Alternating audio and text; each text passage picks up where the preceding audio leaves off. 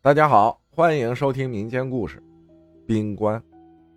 浩哥你好，我来分享一个发生在我妈妈身上的事儿。那时候我还在读小学，大概是在四五年级左右的样子，具体时间我记得不是很清楚，但是这件事情我是记忆犹新的。当时是夏天，这是一件悲剧。同村的一个长辈，我给叫做二大爷，二大爷的女儿嫁到了别的村儿。按辈分，我叫姑姑，这个事情呢就因此而起。其实这是一个悲剧，当时这个姑姑具体因为什么原因我不清楚，应该是跟家庭矛盾有关。她和荣耀自杀了，留下了只有几岁的孩子。因为我们这边属于娘家人，所以我当时也跟着我爸妈一起去了，一起去参加了葬礼，印象特别深刻。这位姑姑的丈夫见我们来了后，就立马磕头，磕的额头都是血。这位姑姑有一个弟弟，脾气非常的火爆，我叫叔叔。同样，他也是我爸的发小，从小一起玩到大的。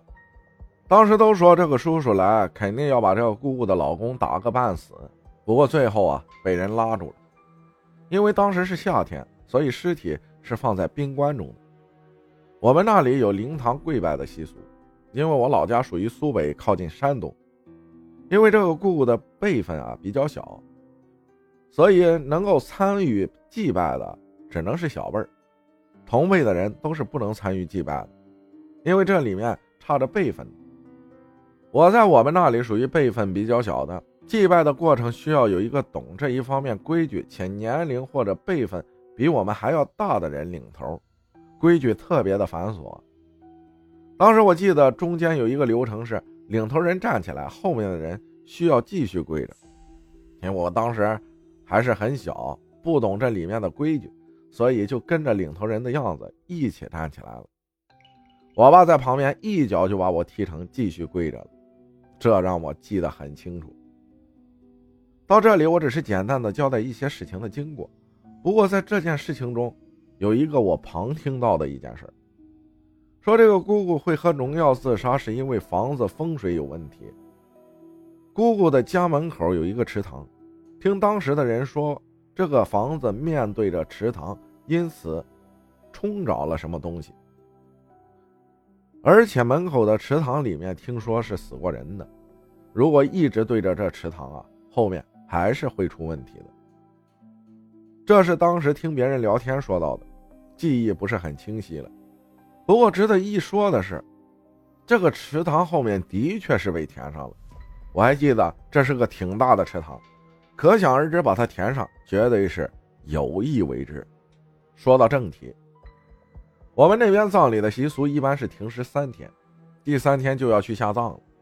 当时我好像是因为什么原因没有去跟着下葬，但是我妈跟着去了，是跟着我二奶奶一起去的。在这里说一下，二奶奶就是我爷爷二弟的媳妇儿。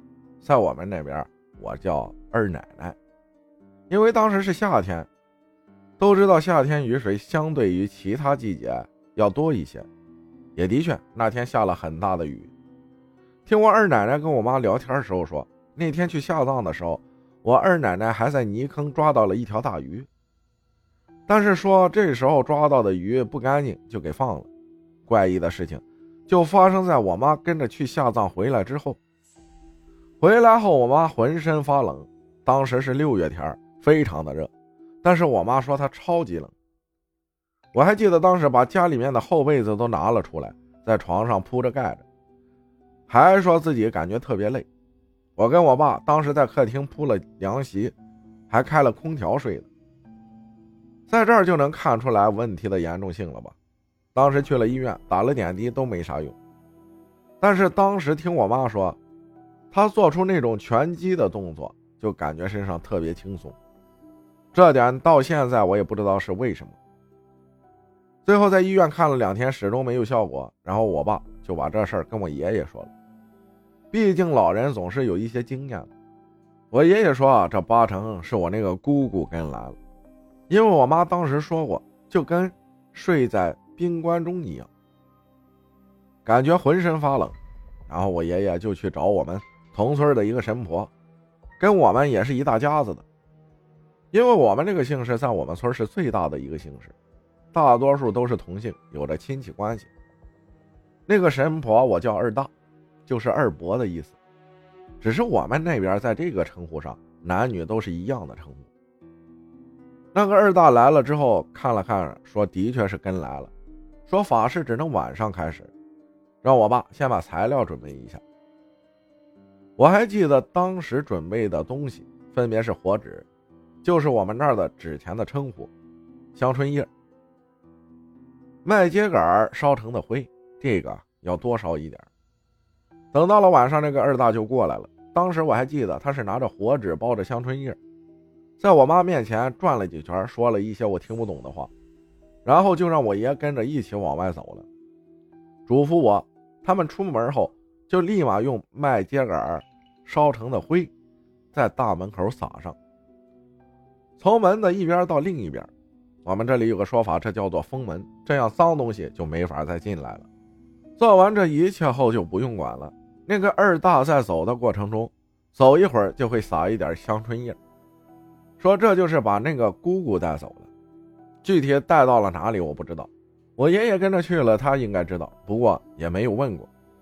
之后，我妈说，那个二大出门后，他就感觉身上瞬间轻松。他说，就像某种东西被抽离的感觉。就这样，我妈就好了。不过，在这件事发生之后，听我妈和我二奶奶在聊天时提到这件事，当时我还不懂其中的意思，到现在我是懂了。在我妈跟着去下葬的之前，发生了一件事，就是我妈流产了一次。在我们老家有一种说法，百天内流产过的女性以及生过孩子的女性是不建议去这种丧礼的场合的。这个时候的女性在脏东西眼里就像是一个血人，最容易招惹这些东西。当时我妈也想到了这件事但是还是被我二奶奶鼓捣去了。最后发生了这件事其实，在这件事的前几年，我妈也被脏东西招惹过，但是那件事我记得不是很清楚了。因为当时我太小了，对这件事只有一个模糊的印象。不过在这件事中还牵扯到了另外一件事，一幅画的故事。我妈这次被那位姑姑跟来了，也跟这幅画有着千丝万缕的关系。这个作为下一次的投稿，讲一讲这幅画的故事。这个故事到这里就结束了，我也会尽快的抽时间把下一个故事整理出来，讲给大家听听。感谢老年程序员分享的故事，谢谢大家的收听，我是阿浩，咱们下期再见。